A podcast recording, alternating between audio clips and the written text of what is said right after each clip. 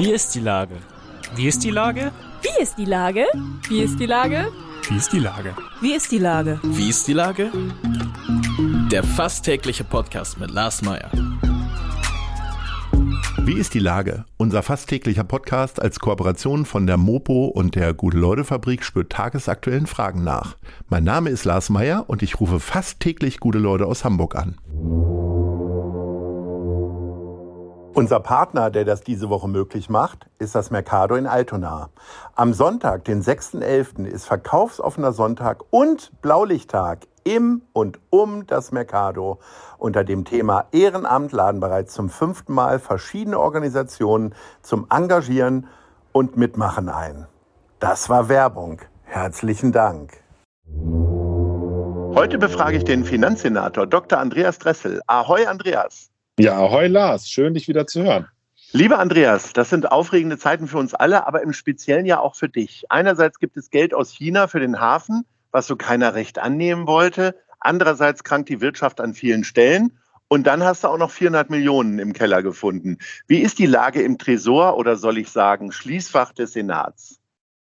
Ja, gemischt, würde ich sagen. Und ähm, ein bisschen in der Tat haben wir die die Sondersituation, dass wir äh, ehrlicherweise nicht wegen äh, der Hafenbeteiligung bei toller Ort, sondern natürlich eine Situation mit Hapag-Lloyd haben, ähm, die ein Stück auch Krisengewinnler sind. Und dadurch, dass wir an Hapag-Lloyd mit 13 Prozent beteiligt sind, ähm, haben wir jetzt tatsächlich auch eine sehr erfreuliche Dividendenausschüttung, die uns tatsächlich hilft, in dieser Krise ähm, auch bisher einigermaßen gut durchzukommen. Toi, toi, toi, dass das so bleibt.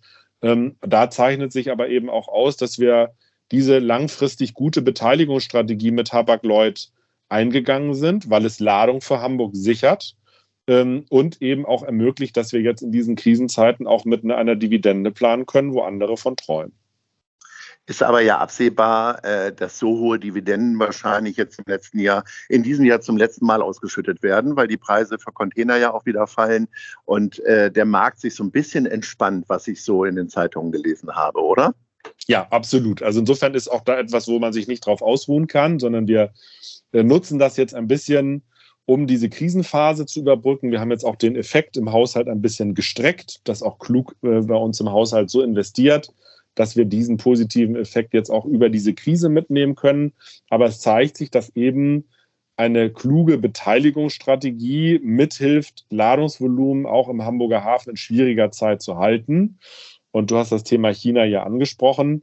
Ähm, das ist auch der Punkt, ähm, warum und auch trotz Gegenwind, trotz berechtigter Fragen, wir gesagt haben, das ist ein vertretbares äh, Investment, vor allem weil wir sicherstellen können, dass hier äh, tatsächlich strategische Interessen und Sicherheitsinteressen des Hamburger Hafens und Deutschlands gewahrt bleiben. Es geht darum, dass hier Costco Ladungsvolumen für Hamburg zusagt und ähm, dass wir quasi den China-Handel hier komplett, komplett kappen. Das, glaube ich, ist auch nicht die richtige Antwort auf die Krise. Wir müssen uns an der richtigen Stelle schützen, aber den China-Handel komplett kappen, das ist, glaube ich, etwas, was zumindest eine Exportstadt wie Hamburg auch nicht als richtige Antwort geben kann. Kannst du denn die Bedenken ein bisschen äußern, dass man, äh, ich sag mal, äh, mit einem Partner sich jetzt einlässt, der nicht äh, im Ruf steht, äh, immer alle äh, Vereinbarungen einzuhalten und auch nicht so richtig demokratisch aufgestellt ist? Also die Bedenken und Fragen, die sind alle ehrenwert. Ich finde nur, dass sich in dieser ganzen Diskussion auch einige da beteiligt haben, äh, die irgendwie davon, wie Hafenverkehre laufen, wie Logistik läuft, erkennbar keine Ahnung haben. Und ich habe ja auch ein bisschen Shitstorm abbekommen. Ähm, äh, aber interessanterweise haben sich vor allem Leute geäußert, irgendwie mit einer 8 in, der Postleitzahl, also wo erkennbar eine räumliche Nähe zum Hamburger Hafen nicht äh, vorhanden war. Und das heißt, es war auch etwas, wo Leute sich zu Hafenexperten aufgespielt haben, die keine sind. Und man muss einfach sehen, dass ohne auch feste Terminal-Kooperationen, ähm, ohne auch fest zugesagtes Ladungsvolumen, wir eine Sorge haben, dass ähm, ähm, auch der Hamburger Hafen abgehängt wird. Alle Häfen, Häfen weltweit, in Amerika, in Südamerika, in Europa, Rotterdam, Antwerpen, haben Terminal-Kooperation, auch äh, Terminal-Beteiligung mit Costco. Und man kann sich das für Europa ja angucken. Da werden wir jetzt mit 24,9 Prozent äh, an, an dieser Terminal-Betreibergesellschaft, ist ja auch nochmal ganz wichtig zu sagen, es geht gar nicht um Grund und Boden im Hafen, kein steuernder Einfluss aufs Unternehmen. Es geht sozusagen um eine Finanzbeteiligung an der Betreibergesellschaft. Das ist also die, die niedrigste Einstiegsmöglichkeit, aber sie sichert eben Ladungsvolumen, sie sichert Arbeitsplätze. Das haben die anderen Häfen weltweit auch so gesehen und deshalb ist das etwas, was in der Konstellation vertretbar ist. Die Kritik ist okay, wenn sie sachlich vorgetragen wird und die Fragen müssen wir natürlich beantworten. Das haben wir auch gemacht, aber ich hätte mir schon gewünscht, äh, dass da auch äh, in Berlin, auch gerade von den Grünen in Berlin bei diesem Thema ein bisschen fairer gespielt worden ist, weil das Thema ist ja nicht neu. Das ist ja eine Beteiligung, die schon im letzten Jahr eingegangen worden ist. Dann lag es zur Kontrolle im Bundeswirtschaftsministerium. Und es scheint mir doch ein bisschen komisch zu sein, zu welchem Zeitpunkt man das Wie auch auf die politische Agenda gehoben hat. Also da wäre ein bisschen mehr Sachlichkeit, Fachlichkeit und Fairness bei diesem Thema angemessen gewesen. Okay, du hast jetzt wirtschaftliche Aspekte hervorgehoben. Ähm, ich als kleiner Unternehmer äh, beachte aber auch immer ein bisschen moralische Aspekte. Das ist jetzt an dieser Stelle auch in deiner Argumentation aber nicht vorgekommen. Also deswegen, ich habe ja gesagt, die Fragen und auch Kritik sind berechtigt. Und es ist auch eine Abwägungsentscheidung. So, aber ich, der, der Hamburger Hafen hat eben auch in allen Krisen und Kriegszeiten äh, geguckt, dass Handel auch noch stattfinden konnte. Und ähm, auch in anderen schwierigen Zeiten, äh, auch im, im, letzten Jahrhundert. Und ähm, es ist jetzt richtig, dass äh, Deutschland seine China-Strategie überarbeiten muss. Es ist auch richtig, dass wir die Menschenrechtsthemen deutlicher ansprechen müssen. Ähm, das ist auch alles das, äh, was jetzt passiert. Und deswegen finde ich es auch okay, dass der Kanzler jetzt nach China fährt und die Punkte auch adressiert. Das hat er jetzt auch ja angekündigt, dass wir unsere Positionierung wandeln müssen. Aber zu sagen, Abschottung von unserer Seite ist die richtige Reaktion, das würde ich nicht teilen, sondern wird immer einen Weg finden müssen, ähm, der an, an bestimmten Punkten in den Konflikt geht, aber die Kooperationsbrücken nicht alle abbricht. Weil wir, glaube ich, in Deutschland sagen können, wenn wir jetzt die Wirtschaftsbeziehungen zu äh, China vollständig kappen, schaden wir uns mehr als den Chinesen. Sprechen wir mal über die Energiekrise. Ähm, du sagst selber, dass du alles dafür tun wirst, Härten abzufedern, dass Zahlungen möglicherweise verschoben werden können bei Firmen, ähm, äh, der Umweltsenator Jens Kerstan verspricht, dass es kein Blackout geben wird. Ihr in der SPD habt mit Blackouts ja kein Problem, aber nichtsdestotrotz, wie sicher seid ihr euch denn jetzt tatsächlich, dass das so sein kann? Weil ich sag mal, gerade in der Corona-Krise mussten ja doch viele Aussagen von vorgestern heute wieder einkassiert werden. Ja, ich glaube aber, dass wir in Hamburg, was jetzt das Thema Energieversorgung angeht, wir haben ein, eine, ein, ein starkes, auch städtisches Versorgungsunternehmen mit den Hamburger Energiewerken, die wir gemeinsam nach vorne gebracht haben. Wir haben sozusagen auch eigene Erzeugungskapazitäten. Wir sind ein bisschen hier Windstrom, Drehscheibe im deutschen Norden, sowohl Richtung Ostsee äh, als auch Richtung Nordsee. Äh, insofern ähm, haben wir eine andere Versorgungslage als in Süddeutschland, äh, weil wir eben auch äh, zur richtigen Zeit die Weichen richtig gestellt haben. Du haust den Süddeutschen jetzt aber einiges um die Ohren hier. Ne? Naja, die haben ja, also als Finanzminister ist man da auch ein bisschen gebeutelt, weil natürlich, mhm. glaube ich, wer in Bayern sich umschaut, äh, sieht, dass die über Jahrzehnte äh, hat, glaube ich, jedes Dorf eine Umgehungsstraße mit Mitteln aus Berlin bekommen. Und ich finde, dass wir jetzt auch mal sagen, jetzt ist der Norden dran, ist, glaube ich, auch angemessen. Erstens. Und zweitens haben die natürlich beim Thema Energie, haben die jedem Populismus nachgegeben. Erst waren sie gegen die Stromtrassen, dann waren sie gegen die Windräder. Ähm, sie stellen ständig Forderungen, aber haben selber nichts geliefert. Und Herr Söder muss jetzt ganz schön rudern, dass bei denen nicht die Lichter ausgehen. Und ich sage mal so, das kommt, sowas kommt von sowas.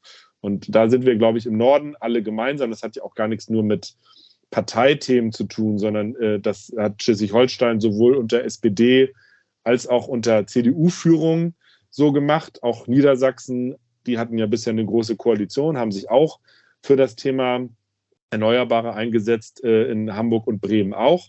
Ähm, also das heißt, der Norden ist bei den Erneuerbaren sehr stark und das profitiert, davon profitiert jetzt auch die Wirtschaft in Norddeutschland, äh, weil man hier eben direkt an den richtigen Erzeugungsquellen dran ist. Wir haben ja häufig schon über deinen äh, Lieblingsstadtteil Volksdorf gesprochen. Äh, was es da nicht so viel gibt, ist Wasser. Und deswegen äh, musst du dann auch manchmal raus aus Volksdorf. Äh, wir sind nämlich bei der Top 3. Äh, deine Lieblingscafés am Wasser hier in Hamburg. Da gibt es ja reichlich. Und äh, vielleicht kommst du ja zwischen dem ganzen Schuldenbremsen und Energiekrisenthemen ja auch mal auf einen schönen Cappuccino irgendwo hin. Wie sieht's denn aus? Platz 3. Ja, also absolut ähm, äh, auf der Alster bin ich gerne auch, fahre total gerne Kanu und natürlich ist äh, die Top-Geschichte, dass man eben mit dem Kanu quasi vorfahren kann. Das mhm. ist zum Beispiel beim äh, Café Kanale am Mühlenkamp der Fall. Da gibt es natürlich auch ein leckeres Eis. Also das wäre und leckeren top. Kuchen vor allem. Und leckeren auch. Kuchen, ja. aber ich gestehe, ich habe da eher Eis gegessen als Kuchen. Okay. Ähm, aber du also bewegst dich gemütlicher 3. über die Alster als äh, der Bundeskanzler, der ja früher noch als Bürgermeister hier in Hamburg ja richtig gerudert ist, also richtig zügig unterwegs war. Aber du bist eher so mit dem Tretboot unterwegs? Nee, nee, Tret, also Kanu. Also wir fahren tatsächlich mit der, mit der Family gerne Kanu. Ah, das wäre ein schönes Bild gewesen. Äh, das stimmt, aber das ist ja mit bei den Ruderthemen, mit diesen großen äh, Ruderbooten, glaube ich, durch den Kanal beim Kaffeekanal gar nicht so einfach da durchzukommen, weil man ständig an den Auswänden anstößt. Ja. Also insofern, das äh, Kaffeekanal im Mühlenkamp äh, Top 3. Mhm.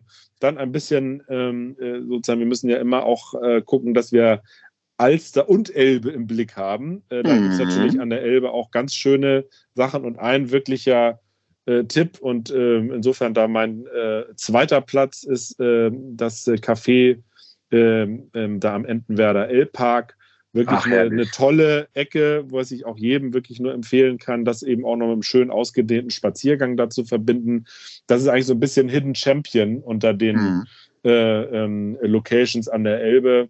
Ähm, also insofern ähm, auch eine Sache, die man wirklich wunderbar mit dem Fahrrad ansteuern kann, äh, lohnt sich auf jeden Fall. Mhm. So, und dann so, käme ich wieder 1. zur Alster zurück, Top 1. Ja. Ähm, auch da ist äh, Vorfahrt ähm, ähm, von Wasserseite garantiert, nämlich das äh, Café am Goldbeckhaus. Und äh, das liegt mir insofern auch am Herzen, weil wir jetzt ja mit Bundes- und Landesmitteln auch das Goldbeckhaus ähm, mhm. sanieren wollen. Und ähm, das äh, ähm, wäre ohne ein schönes Café, was da direkt liegt, gar nicht denkbar. Insofern ähm, ja, hoffe ich, dass das auch dann weiter in schönem Glanz erstrahlt und viele Besucherinnen und Besucher findet. Lieber Andreas, ganz viel Glanz äh, wünsche ich dir jetzt auch für die kommende Vorweihnachtszeit. Ähm, und äh, ich bin mir sicher, im nächsten Jahr führen wir weiter so schöne Gespräche wie jetzt. Äh, manchmal ja auch unangenehm, das weiß ich, aber so muss es ja nun mal sein. So ist Politik. Und in ja. diesem Jahr, äh, Sinne wünsche ich dir jetzt schon frohe Weihnachten. Ahoi. Das wünsche ich dir auch, aber auch vor allem den, den Zuhörern und Zuhörern. Und wir haben wirklich, das will ich vielleicht abschließend nochmal sagen, wirklich tun ganz viel, dass die Hamburgerinnen und Hamburger gut durch den Winter kommen. Da haben wir jetzt gar nicht so viel drüber gesprochen, aber wir ergänzen die Maßnahmen des Bundes so passgenau, dass die Hamburger Unternehmen, die Hamburgerinnen und Hamburger, ähm, gerade auch die mit kleinem Portemonnaie, äh, über diesen Winter kommen. Und das will ich tatsächlich nochmal sagen. Das ist jetzt eine Phase, wo viele sich Sorgen machen. Das verstehen wir. Das haben wir im Blick. Und wir hoffen sehr, ähm, dass äh, dann nach dem Winter auch die Zeiten wieder ein bisschen besser werden. Insofern nicht nur äh, Ahoi, sondern ein Stück auch Glück auf ähm, für alle Zuhörerinnen und Zuhörer, dass alle gut durchkommen. Das war ja fast nochmal eine Weihnachtsansprache. Äh, genau, das ist eine, schon äh, die erste Weihnachtsansprache jetzt, aber noch im, schon im November. ja. Also, ahoi. Alles tschüss. Gute, Lars. Jo, tschüss. Eine Produktion der Gute-Leute-Fabrik in Kooperation mit der Hamburger Morgenpost.